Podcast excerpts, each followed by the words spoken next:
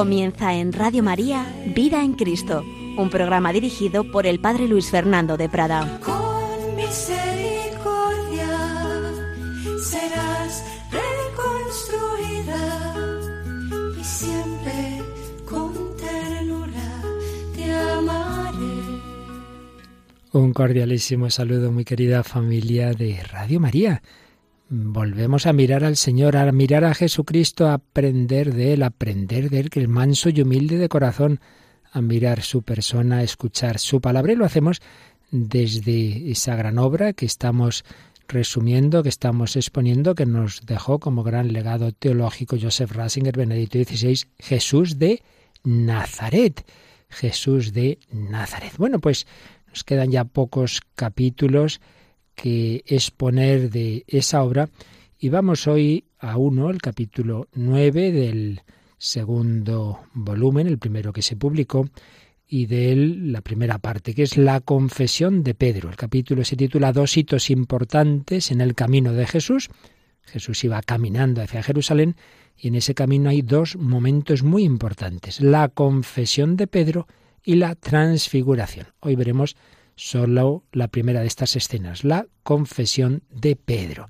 Ya sabéis que no digo nada prácticamente mío, es simplemente pues lo que dice un poquito resumido Benedicto XVI. Pero antes de ello vamos a leer el pasaje al que hace alusión eh, Benedicto XVI que aparece en los tres sinópticos y bueno, como él mismo nos dirá luego, de otra forma y en situaciones semejantes también en San Juan. Pero vamos a comenzar por leer en los sinóticos, concretamente en San Marcos, en el capítulo 8, a partir del versículo 27. Jesús y sus discípulos se dirigieron a las aldeas de Cesarea de Filipo. Por el camino preguntó a sus discípulos, ¿quién dice la gente que soy yo? Ellos le contestaron, unos Juan el Bautista, otros Elías y otros uno de los profetas. Él les preguntó, ¿y vosotros? ¿Quién decís que soy yo? Tomando la palabra Pedro le dijo, Tú eres el Mesías. Y les conminó a que no hablaran a nadie acerca de esto. Y empezó a instruirlos. El Hijo del Hombre tiene que padecer mucho, ser reprobado por los ancianos, sumos sacerdotes y escribas, ser ejecutado y resucitar a los tres días se lo explicaba con toda claridad. Entonces Pedro se lo llevó aparte y se puso a increparlo. Pero él se volvió y mirando a los discípulos increpó a Pedro. Aléjate de mí, Satanás. Tú piensas como los hombres, no como Dios. Y llamando a la gente y a sus discípulos, les dijo, El que quiera venir en pos de mí, que se niegue a sí mismo, que cargue con su cruz y me siga, porque quien quiera salvar su vida, la perderá, pero el que pierda su vida por mí y por el Evangelio, la salvará. Pues, ¿de qué le sirve a un hombre ganar el mundo entero y perder su alma? ¿O qué podrá dar uno para recobrarla? Quien se avergüence de mí y de mis palabras en esta generación adúltera y pecadora, también el Hijo del Hombre se avergonzará de él cuando venga con la gloria de su Padre entre sus santos ángeles. Y añadió, En verdad os digo, que algunos de los aquí presentes no morirán sin haber visto llegar el reino de Dios en toda su potencia. Este versículo ya es el primer versículo del capítulo 9 de San Marcos y a continuación viene el relato de la transfiguración. Como nos cuenta esta escena, San Marcos, que aparece también en San Mateo y San Lucas, pero vamos ya a ver cómo sitúa todas estas escenas, toda esta reflexión sobre la confesión de Pedro, Benedicto XVI, en este capítulo que dedica a esta gran escena en su obra Jesús de Nazaret. En primer lugar, eh, digamos, situemos los diversos textos que tienen que ver con, con esta escena. En los tres evangelios sinópticos, Mateo, Marcos y Lucas, aparece como un hito importante en el camino de Jesús esa pregunta a los discípulos. ¿Qué piensa la gente de mí? ¿Y qué pensáis vosotros? Fijaos que son dos preguntas. Primero, ¿qué piensa la gente? Y luego, ¿qué pensáis vosotros? Aparecen las dos preguntas en Marcos, en Mateo, el caso de Mateo es capítulo 16 y en Lucas, ahí es en el capítulo 9. En los tres evangelios también Pedro responde en nombre de los doce, con una confesión que se distingue claramente de la opinión de la gente. También en los tres evangelios Jesús anuncia a continuación su pasión y resurrección. Y ya no solo eso, sino que prolonga ese anuncio sobre su propio destino con una enseñanza que vale para todos los discípulos. El discípulo de Cristo tiene que seguirle a él al crucificado. Y también hace una reflexión el Señor en los tres sinópticos sobre ese seguimiento en un plano, dice Benedicto XVI, plano antropológico fundamental, en el sentido de que todo hombre para encontrarse de verdad tiene que perderse. El hombre debe perderse a sí mismo para encontrarse, es decir, no ir a buscar su propio interés, su propia felicidad, porque así justamente es como se arruina. Y también en los tres evangelios viene a continuación el relato de la transfiguración de Jesús, que realmente, como ya veremos en su momento, interpreta de nuevo y profundiza la confesión de Pedro y la vincula también al misterio de la muerte y resurrección de Jesús. Estos aspectos pues aparecen en los tres evangelios sinópticos. Y luego ya hay cosas propias de cada evangelio. Concretamente en San Mateo, que es el que desarrolla más esta escena, en el capítulo 16, viene, después de la profesión de Pedro, pues un pasaje fundamental para la fe en la Iglesia, que es la concesión que Jesús le hace a Pedro del poder de las llaves, del atar y desatar. Tú eres Pedro, sobre esta piedra edificaré mi iglesia, te daré las llaves del reino de los cielos, lo que ates en la tierra quedará atado en el cielo, etc. Hay una promesa de Jesús de que sobre él, sobre Pedro, como sobre una piedra, Jesús edificará su iglesia. Esta, esta promesa, este pasaje solo está en Mateo, pero tengamos en cuenta que hay otros textos en otros evangelios en los que vemos también un encargo especial de Jesús a Pedro y no a los demás apóstoles. Son escenas distintas y en distintos contextos, pero indudablemente eh, manifiestan ese, ese encargo especial que Jesús le hace a San Pedro. ¿A qué nos referimos? Bueno, pues por un lado, en la, en la última cena, en San Lucas, Lucas 22, 31, Jesús dice a, a Simón, a Pedro, Simón, Simón, mira que Satanás os ha reclamado para cribaros como trigo, pero yo he pedido por ti, para que tu fe no se apague, y tú, cuando te hayas convertido, confirma a tus hermanos. Fijaos que aquí está dirigiendo específicamente a Simón Pedro, no a los demás. Simón, Simón, Satanás os ha reclamado a todos, pero yo he pedido por ti, por ti, para que tu fe no se apague. Y tú cuando te hayas convertido, porque Pedro iba a caer esa noche, confirma a tus hermanos. Una de esas expresiones que aparecen en el ministerio de los papas, pues siempre han tenido esa conciencia de que tienen ese encargo de confirmar a los hermanos. Un texto en San Lucas, Lucas 22, 31, en el contexto de la última cena. Pero también en San Juan. Recordemos en esa aparición de Jesús, Jesús resucitado, capítulo 21 de San Juan, a partir del versículo 15, cuando han tenido una pesca milagrosa y cuando Jesús tiene un diálogo especial con Pedro y entonces le dice, Simón, hijo de Juan, ¿me amas más que estos? Pastorea mis ovejas, pastorea a mis corderos. Se lo dice a él, tiene un encargo especial de pastoreo. Por tanto, este aspecto especial de ese encargo de Jesús aparece en Mateo 16, a continuación de esa profesión de Pedro, pero no olvidemos estos otros dos textos. Pero además, en Juan, en Juan, hay otra confesión de Pedro, distinta, en otro contexto al que estamos viendo aquí. No es cuando Jesús pregunta quién dicen los hombres que soy yo, que es el Hijo del Hombre, sino que es cuando el Señor ha tenido ese discurso eucarístico después de aquella multiplicación de los panes, ese discurso que aparece en el capítulo 6 de San Juan. Entonces veremos también ese momento en que Jesús dice, viendo que muchos están marchando, también vosotros queréis marcharos. Y ahí Pedro dice, ¿y a quién iríamos, Señor? Si solo tú tienes palabras de vida eterna, tú eres el santo de Dios. Bien, pues otro texto que habrá que tener en consideración. Todo esto nos lo dice Benedicto XVI para que desde el primer momento tengamos ya un poquito ese mosaico esos textos que tienen que ver con lo que aquí va a tratar. En segundo lugar, nos recuerda eh, los aspectos, los elementos, el contexto que aparecen en, en esta escena de la confesión de Pedro. Hay que verla en relación, por un lado, con el anuncio de la pasión. Una vez que Pedro ha dicho tú eres el Mesías, tú eres el Hijo de Dios, es cuando Jesús empieza a hablar de algo que hasta ese momento no había dicho.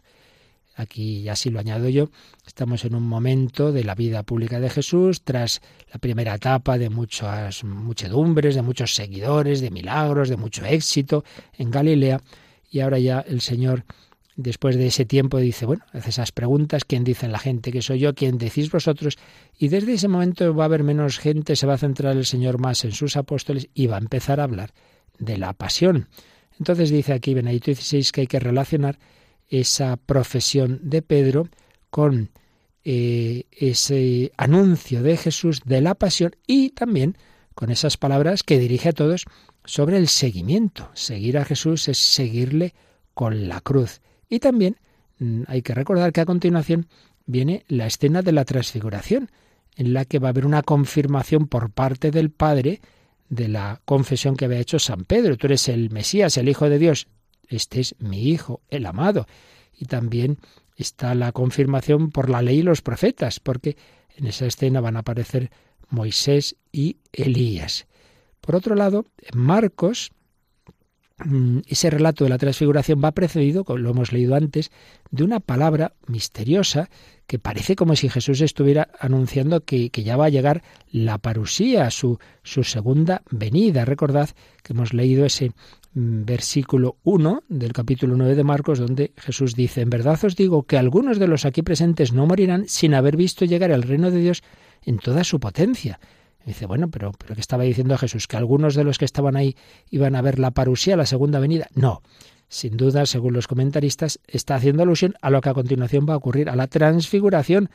Ver el reino de Dios en toda su potencia es ver a Cristo, verdadero reino de Dios, como ya explicamos en otra ocasión, verle transfigurado, ver esa divinidad de Cristo en su humanidad. Por tanto, otro elemento, esa transfiguración, ese anuncio de la pasión, ese discurso sobre el seguimiento, las palabras sobre el seguimiento, eh, que según Marcos y Lucas se dirigen a todos, a diferencia del anuncio de la pasión, que eso solo se le comunica a los testigos, a los apóstoles, esas palabras sobre el seguimiento aportan el momento eclesiológico a todo el contexto. Es decir, están diciendo a la Iglesia, están diciendo a los que seamos cristianos que hay que seguir al crucificado. Pero por otro lado, ese seguimiento apunta a lo fundamental de la existencia humana. El hombre no se va a realizar si no está dispuesto a perderse, a entregar su vida. Otro texto que hay que tener presente, Juan 12, 24 y siguientes.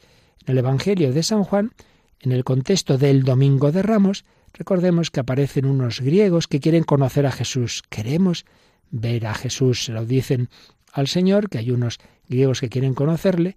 Entonces Jesús dice esas palabras sobre el grano de trigo. Si el grano de trigo no cae en tierra y muere, queda infecundo, pero si muere, da mucho fruto. Aquí vemos el carácter universal de la muerte del Señor y de su resurrección. Él va a llegar a los griegos, al mundo entero. La salvación va a llegar a todos porque Él va a ser ese grano de trigo caído en tierra. Entonces es otra manera de anunciar también la cruz, la cruz de Jesús, que de este modo se sustrae a toda contingencia. No es que, mire, ocurrió eso que le detuvieron y mire qué mala pata. No, no, no, no. Eso estaba en el plan de Dios.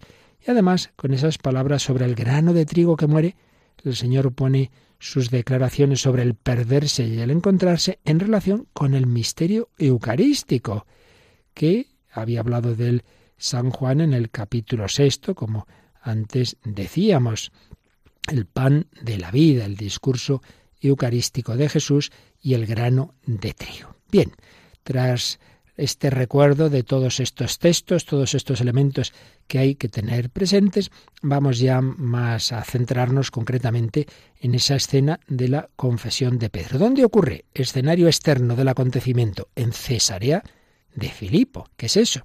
Pues era una ciudad, un santuario que había fundado Herodes el Grande, hoy Tierra Santa se llama Banias, y que estaba en las fuentes del Jordán. Ese Filipo era un hijo de Herodes y había hecho de este lugar la capital del territorio gobernado por él, y le había puesto ese nombre Cesarea por el César Augusto de Filipo, por él mismo, Cesarea de Filipo. La tradición ha situado la escena concretamente en un lugar que te enseñan en Tierra Santa, en una pared de roca sobre las aguas del Jordán, lo cual ilustra de una manera muy impresionante esas palabras de Jesús sobre la roca que le dirá a Pedro, tú eres Pedro, sobre esta piedra edificaré mi iglesia. Ese es el contexto exterior y el contexto interior. Bueno, Marcos dice que Jesús hizo esa pregunta de quién dicen los hombres y quién decís vosotros, la hizo por el camino. ¿Qué camino? El camino que llevaba a Jerusalén. Es el comienzo del ascenso hacia Jerusalén, hacia el centro de la historia de la salvación, donde se va a cumplir el destino de Jesús en la cruz y la resurrección. El mismo lugar, Jerusalén, donde nacerá la Iglesia, en la última cena y en Pentecostés. Por tanto, la confesión de Pedro pues está al comienzo de ese camino. Tras la predicación en Galilea, hay un jalón importante, hay un ponerse en marcha hacia la cruz y una llamada a decidirse que distingue a los discípulos de la gente que simplemente había escuchado los discursos de Jesús, pero que no le acompañaba. No, no, el discípulo no simplemente escucha, sigue a Jesús. Es una llamada que los configura como comienzo de la nueva familia de Jesús, la futura iglesia. Es característico de esa comunidad el estar de camino con Jesús. Somos seguidores de Cristo, vamos con Él de camino. Y esa decisión de acompañarle se funda en un conocimiento de Jesús, un conocer a Jesús que nos lleva a conocer de una manera más profunda, por supuesto, a Dios, Dios que se nos revela en Jesús. Contexto interior en Marcos, ese camino hacia Jerusalén, ese seguimiento de Cristo. Y en Lucas, Lucas es uno de los evangelios que, entre otros acentos, destaca mucho la oración, la oración del Señor. Y en efecto, también esta confesión de Pedro está ligada a la oración, porque eh, este, esta escena Lucas la comienza de esta forma, en Lucas 9:18. Una vez que Jesús estaba orando solo, lo acompañaban sus discípulos. Es una paradoja, estaba solo o le acompañaban. Los discípulos son incorporados a su estar solo, a la relación con el Padre, que le está reservada a Jesús. Ellos pueden ver al Señor como aquel que habla con el Padre cara a cara, de tú a tú, pueden verlo en lo que es peculiar de Él, en su condición de hijo, en ese punto del que proceden todas sus palabras, sus hechos, sus plenos poderes. Ellos pueden ver lo que la gente no ve y de este ver brota un conocimiento que va más allá de ese opinar de la gente. De este ver procede su fe, procede su confesión.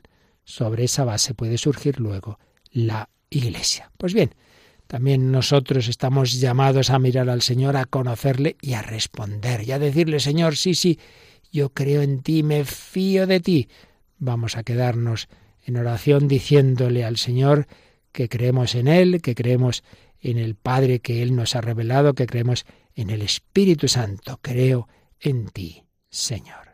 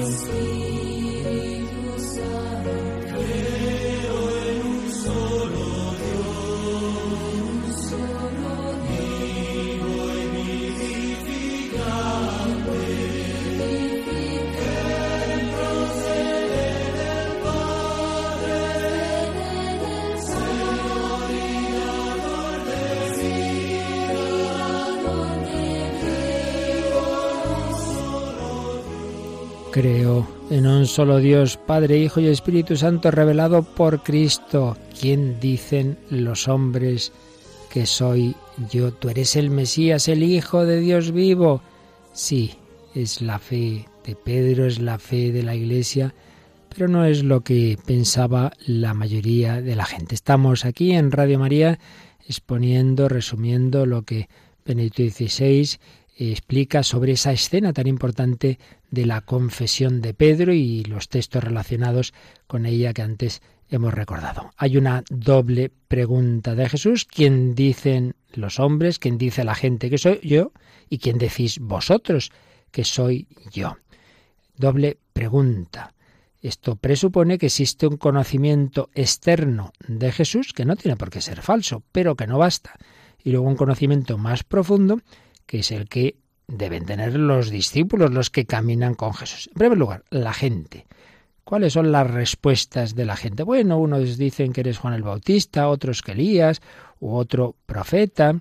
Lucas ya había contado que Herodes había oído eh, tales interpretaciones sobre Jesús. Mateo añadirá también una, una opinión más concreta de que Jesús sería Jeremías.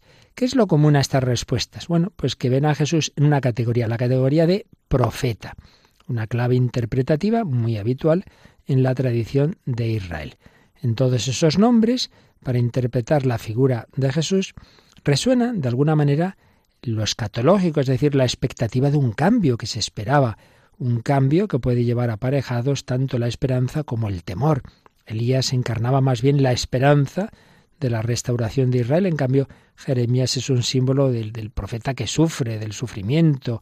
Anunció el fracaso de la forma actual de la alianza y del santuario, aunque también anuncia, es portador de la promesa de una nueva alianza que surgirá del fracaso. Por tanto, encarna en su persona ese doble destino de fracaso y renovación. Bueno, pues son opiniones que no son sin más erróneas, son aproximaciones al misterio de Jesús, pero indudablemente se quedan lejos del verdadero Jesús, de su novedad.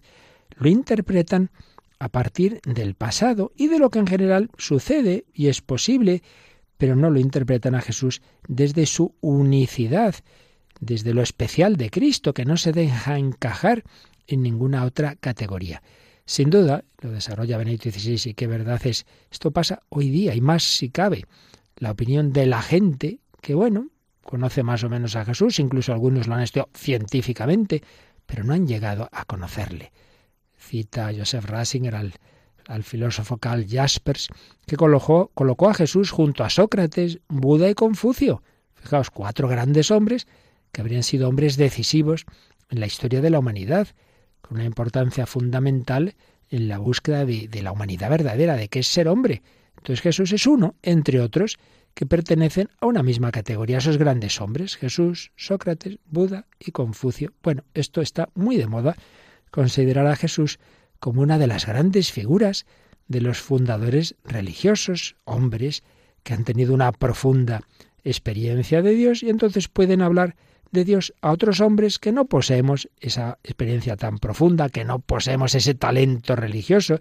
Es como un músico con un gran sentido musical que habla a otros que no lo tienen. Bueno, pues Jesús sería uno de esos grandes hombres con talento religioso y entonces nos incorpora a su experiencia de Dios. Sí, sí, pero se da por sentado que es una experiencia humana de Dios que refleja la realidad infinita de Dios en lo finito, en lo limitado de un espíritu humano, y que por tanto no pasa de ser una traducción parcial de lo divino, además condicionada por el contexto de espacio y tiempo. Así que esa experiencia remite a un contacto real con lo divino, sí, pero habla también de los límites del sujeto receptor. Cada sujeto humano puede captar tan solo una porción de la realidad que además tiene que ser interpretada. Entonces, ¿qué pasa? Que alguien que tenga esta opinión, pues sí, puede admirar a Jesús, puede amarlo, incluso puede hacerle su guía en el camino de la vida, pero la experiencia de Dios, de Jesús, a la que uno se adhiere de esta manera, sigue siendo relativa y ha de completarse con otras experiencias de otros grandes hombres, con lo cual al final el hombre, el sujeto singular, tú y yo, querido oyente, termina siendo el criterio. Yo decido qué acepto de esas experiencias, qué me ayuda o qué no. De Jesús cojo esto, lo otro no, de Buda cojo lo otro. No hay una obligación última, no, no me siento vinculado hacia Cristo. Bien, esa es la respuesta, digamos, de la gente de entonces y de ahora. Pues un gran hombre, un gran profeta, un hombre con una experiencia de Dios. ¿Y los discípulos? Bueno, pues los discípulos tienen un conocimiento ya mayor de Jesús, llevan tiempo conviviendo con él. ¿Qué le dice Pedro a Jesús en nombre de los discípulos? Aquí tenemos unas pequeñas variantes. Según Marcos, Pedro le dice simplemente, tú eres el Mesías. Mesías, en hebreo, el Cristo, en griego. Marcos 8:29. En Lucas, ahí Pedro le llama en Lucas 9:20, el Mesías, el ungido de Dios. Y Mateo, tú eres el Cristo, el Mesías, el Hijo del Dios vivo. Es la profesión más completa. Mateo 16, 16. El Mesías, el Cristo, el Hijo del Dios vivo. Y no olvidemos, en otro contexto, esa otra confesión de Pedro en Juan, en Juan 6, 69. Tú eres el Santo de Dios. Bien, después de recoger estas variantes de esas confesiones de Pedro en los Evangelios, tiene aquí Benedicto XVI unos párrafos un poquito más técnicos que vamos a intentar resumir, en los que viene a decir pues que hoy día pues tantos comentaristas, eh, sejetas, pues caen en una tentación fácil de decir, bueno, claro, si Mateo dice tú eres el Mesías, el Hijo del Dios vivo, y en cambio Marcos solo dice tú eres el Cristo. Bueno, pues seguramente lo que realmente históricamente dijo Pedro fue solo eso, tú eres el Cristo, el Mesías, y además debía interpretarlo en un modo político. Tú eres el Mesías, ese Mesías que esperamos para que nos libere de los romanos, y entonces, claro, al ver esa interpretación política, Jesús le regaña y, luego ya las otras maneras de, de, expresar la, la, confesión de Pedro y concretamente la de Mateo, tú eres el Mesías, añadiendo el Hijo del Dios vivo, no es que lo dijera Pedro entonces, sino que eso ya pues es después, una vez que ya Jesús ha resucitado, una vez que los apóstoles han visto a Cristo resucitado y han visto su divinidad y además pues han tenido sus apariciones, entonces seguramente Pedro tuvo una aparición especial para él, como la tendría Saulo cuando se convierte, San Pablo, entonces, pues ya bueno, pues se pone ahí en esa en ese evangelio de San Mateo lo que cree la Iglesia, lo que creen los apóstoles después de la resurrección, pero lo original fue simplemente tú eres el Mesías y además con un sentido político. Bueno, pues son esas interpretaciones que uno dice, bueno, ¿y, por qué? ¿Y por qué es esto? No entro en el detalle de, la reflexión que hace Benedicto XVI sobre ello, pero no tiene realmente un fundamento. ¿Y por qué dice que Jesús cuando regaña a Pedro es porque éste ha hecho una interpretación política de su mesianismo? No, Jesús no le dice que esté mal que diga tú eres el Mesías. Lo que, lo que dice es que eso no se lo diga a toda la gente porque es verdad que en general la gente interpretaba el mesianismo de una manera política. Entonces podrían poner falsas esperanzas en él. Pero mm, en efecto, más adelante eh, se sabrá lo que significa el verdadero Mesías, el Hijo del Hombre, condenado a muerte, que sólo así entrará en su gloria. Pero no es que el Señor esté rechazando esa, esa confesión, y mucho menos la segunda parte. Tú eres el Hijo del Dios vivo. Entonces, señala aquí Benedicto XVI que los investigadores ven en el cristianismo primitivo dos tipos de fórmulas de confesión, las sustantivas y las verbales, o mejor digamos, las orientadas ontológicamente, es decir, al ser de Cristo, y las determinadas históricos salvíficamente. Bueno, si algún oyente se pierde un poquito, no pasa nada.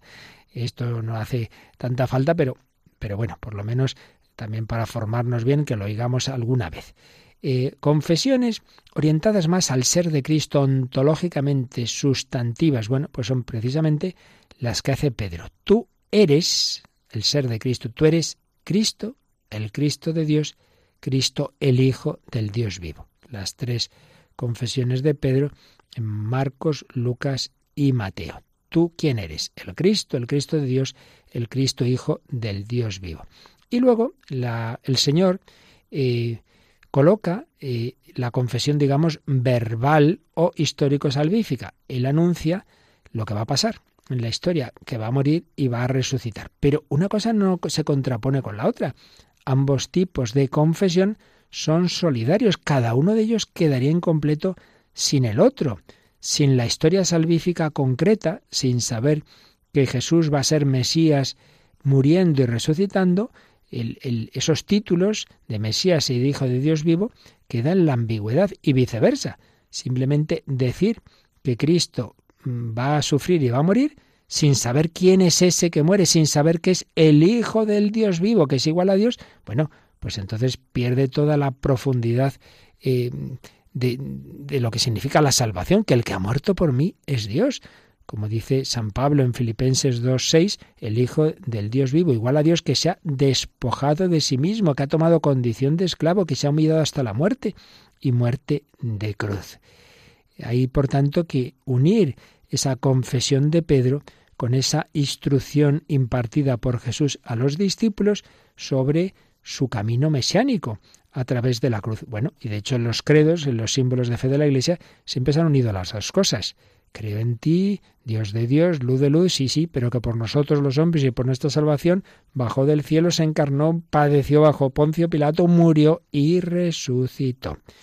Debemos unir todos estos aspectos. También nosotros, hoy los cristianos, tenemos que aprender, dice Benedicto XVI, una y otra vez del Señor, que su camino no es el camino del poder y la gloria terrena, sino el camino de la cruz.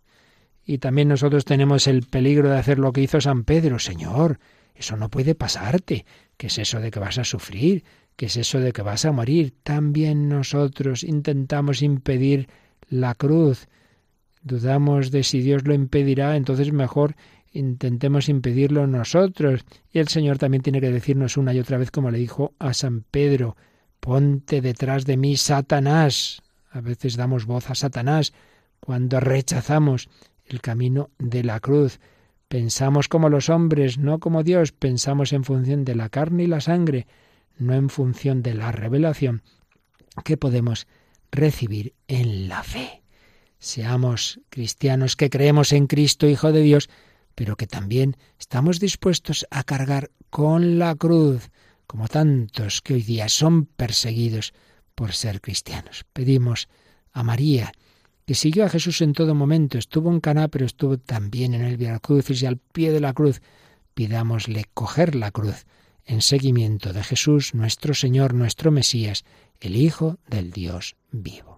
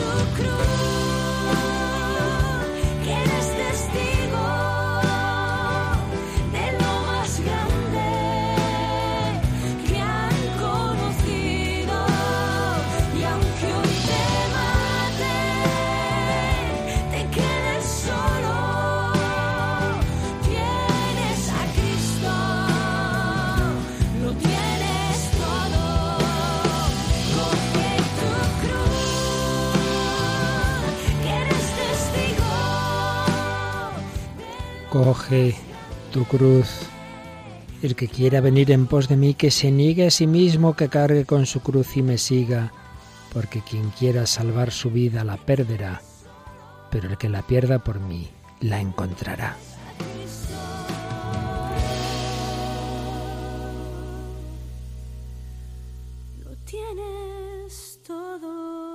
Si tienes a Cristo, lo tienes todo, porque Él es el Hijo de Dios.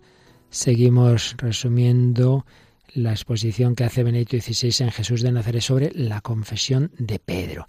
Hemos visto que en Marcos, el Evangelio de San Marcos, Jesús eh, ha preguntado quién decís vosotros que soy yo y Pedro ha dicho tú eres el Mesías. En Lucas el Mesías de Dios y en Mateo el Mesías, el Hijo de Dios vivo y veíamos que algunos sejetas dicen, bueno, realmente históricamente lo que diría Pedro era solo eres el Mesías en aquel momento en un sentido político y ya fue después de que Cristo resucitó, cuando ya sí, pues ya creyó en su divinidad y tal. Bueno, veíamos que eso no tiene verdaderamente fundamento. Entonces vamos a, a ver cómo expone Benedicto XVI, en primer lugar, lo que significa ese título de Cristo, que es la traducción griega de Mesías.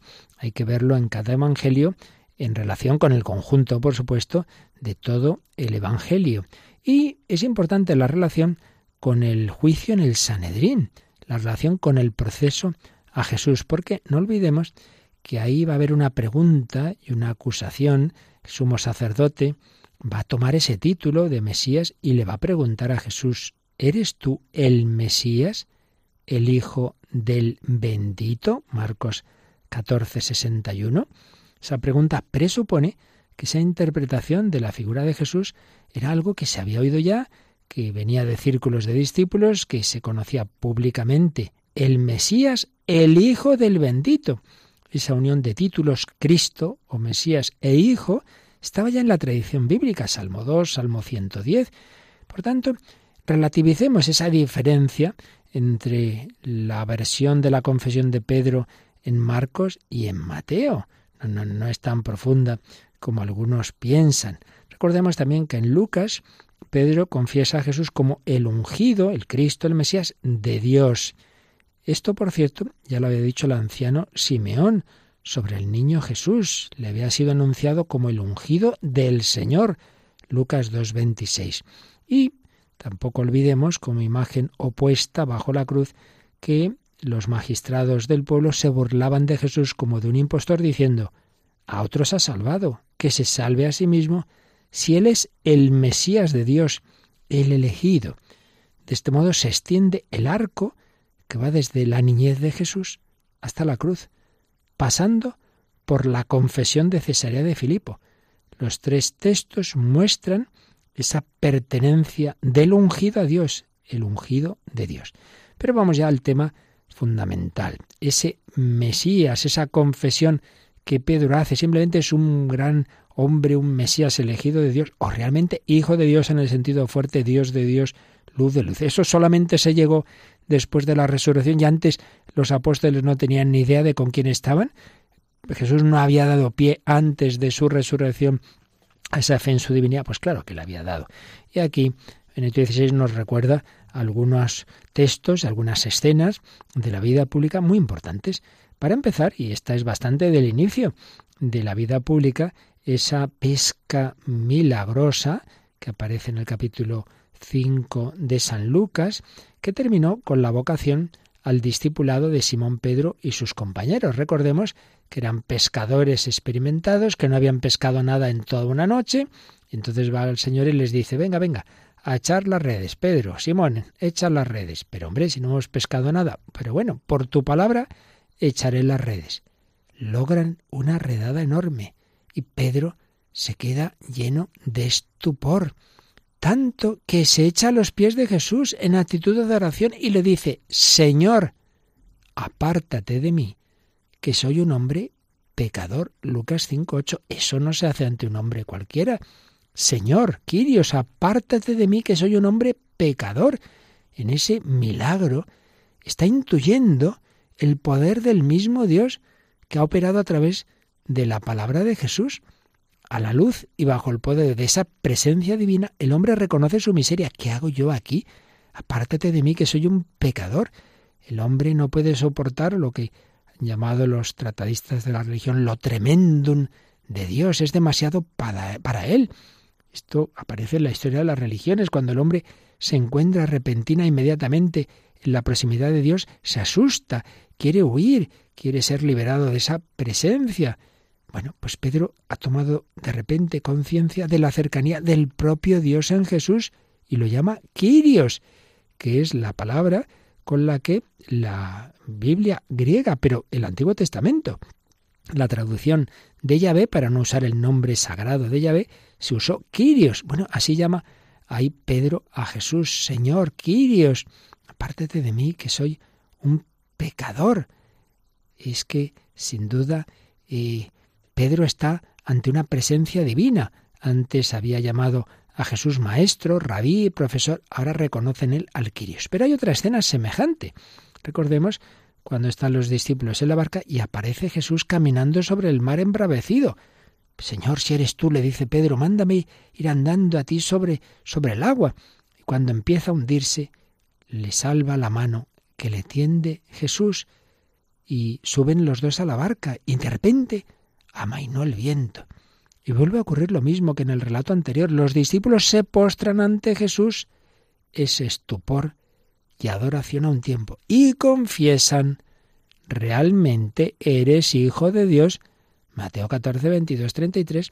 Por tanto, no, no, no esperemos tanto ahí al final, ya una vez que hasta que ha resucitado Jesús no se han enterado de con quién estaban.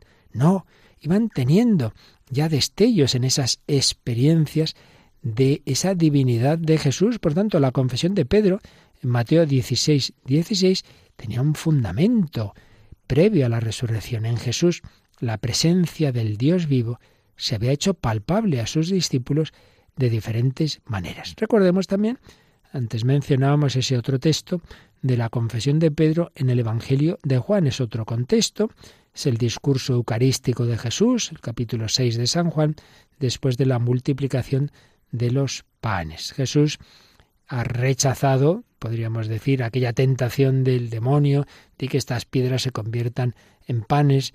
No, no ha hecho eso, sino que dice que es verdad que ha hecho un milagro de multiplicación de panes, pero que lo importante es el pan eucarístico. Jesús remite a la relación con el Dios vivo y al amor que de él procede, que es el poder verdaderamente creador que da sentido y que da pan, pero da pan cuando el hombre ante todo busca a Dios. Así interpreta él su propio misterio, asimismo por medio de su entrega como pan vivo. Y ya cuando el Señor dice que eso es lo importante, el pan bajado del cielo, si no coméis la carne del Hijo del Hombre, si no bebéis su sangre, no tenéis vida en vosotros, muchos se alejan. Y es cuando Jesús pregunta a los doce, ¿también vosotros queréis dejarme? Y Pedro responde, Señor, ¿a quién vamos a acudir? Tú tienes palabras de vida eterna nosotros creemos y sabemos que tú eres el santo de Dios. Entonces explica en el 16, para entender esta, esta confesión de Pedro, tú eres el santo de Dios, debemos tener en cuenta varios matices. Por un lado, que aparece ahí el misterio sacerdotal de Jesús, porque Aarón es llamado en el Salmo 106 el santo de Dios. El título eh, remite retrospectivamente al discurso eucarístico y por otro lado anticipa el misterio de la cruz de Jesús. Queda anclado en el misterio de la Pascua, en el centro de la misión de Jesús y apunta a la total diversidad de su figura en relación con las formas habituales de esperanza mesiánica. Pero, por otro lado, lo de el santo de Dios nos recuerda ese momento que antes citábamos de Pedro en la barca, en la pesca milagrosa, sintiéndose muy pecador ante el santo, ante, ante el Señor. Apártate de mí, Señor, que soy un pecador. Tú eres el santo de Dios. La cercanía del santo le hace experimentar su miseria. Por tanto, seguimos en el contexto de la experiencia que de Jesús tuvieron sus discípulos. Bien, pues después de todas estas reflexiones, de todas estas pinceladas, eh, al final de este apartado, pues llega el momento de sacar las conclusiones de esta escena de la confesión de Pedro. Y en primer lugar, que esos intentos tan habituales de exegetas de hoy día, de reconstruir desde una perspectiva supuestamente histórica las palabras originales de Pedro y decir que todo lo demás ya son desarrollos posteriores, ya una vez que Jesús había resucitado, todo eso dice Benedicto XVI va por mal camino. ¿De dónde vendría esa fe pospascual si el Jesús anterior a la Pascua no diera pie a ella? O sea, que es que estaban con un hombre cualquiera y de repente, una vez que resucitado, se enteran de que es el Hijo de Dios. Y antes no había habido ningún signo de ello. La fe no se había ido preparando, no había hecho milagros, no había dicho cosas que hacían pensar en su divinidad. Hombre, diciendo eso, la ciencia se extralimita.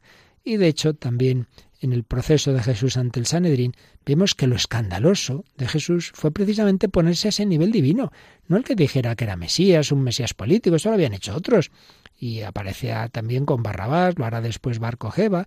Lo que escandalizaba en Jesús no era eso, sino era ponerse en el mismo nivel que el Dios vivo. Se os dijo, pero yo os digo, ¿quién es este para perdonar pecados? Esto es lo que la fe de los judíos no, no podía entender, no podía aceptar. Bueno, esto Jesús lo fue revelando lenta y progresivamente, sin negar, por supuesto, esa fe en la unicidad de Dios, pero haciendo ver que es compatible ese monoteísmo, ese Dios único, con que en Dios haya esa, esa Trinidad de personas. Que luego esa acusación a Jesús se la presentaron a Pilato bajo forma política, era la única que él podía entender, es otra cuestión. Pero el mismo Pilato ya se dio cuenta de que no era eso, de que si realmente eh, fuera un rey, que los judíos esperaran de él algo, no, no se lo iban a entregar a él precisamente, al romano, que ahí había otra historia. En definitiva, la confesión de Pedro, la confesión de los discípulos, pues vemos que va más allá que la confesión de la gente, de ver en él simplemente uno de los profetas. Se dieron cuenta de que era más que uno de los profetas ya desde el sermón de la montaña, viendo esa su autoridad, ya viendo sus milagros, su autoridad para perdonar pecados, la soberanía de su predicación. No era un profeta más, sino que como Moisés hablaba con Dios como un amigo cara a cara, pero más aún que Moisés, era el Mesías de un modo distinto al de un mero delegado de Dios.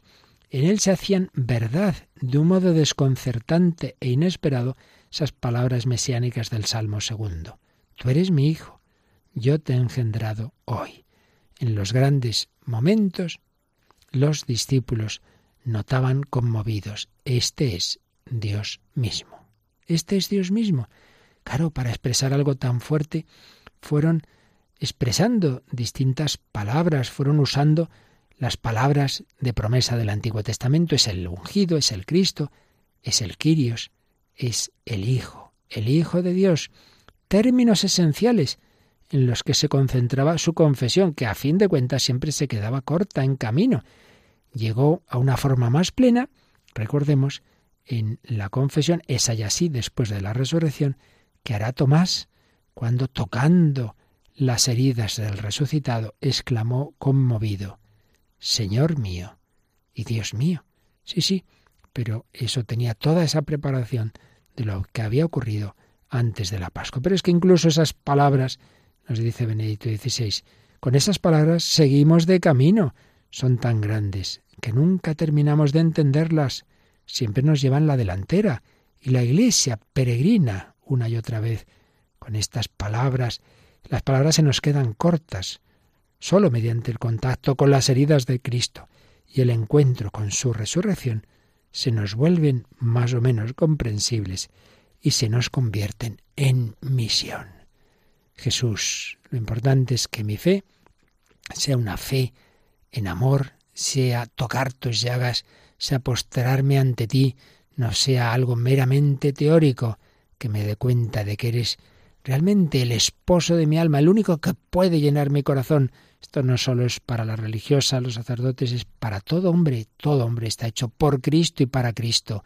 Esposo crucificado, el Mesías, el Hijo de Dios, Tú eres el Mesías, el Hijo de Dios. Tú has dado la vida por mí. Jesús, mi esposo adorado, en una lección hermosa,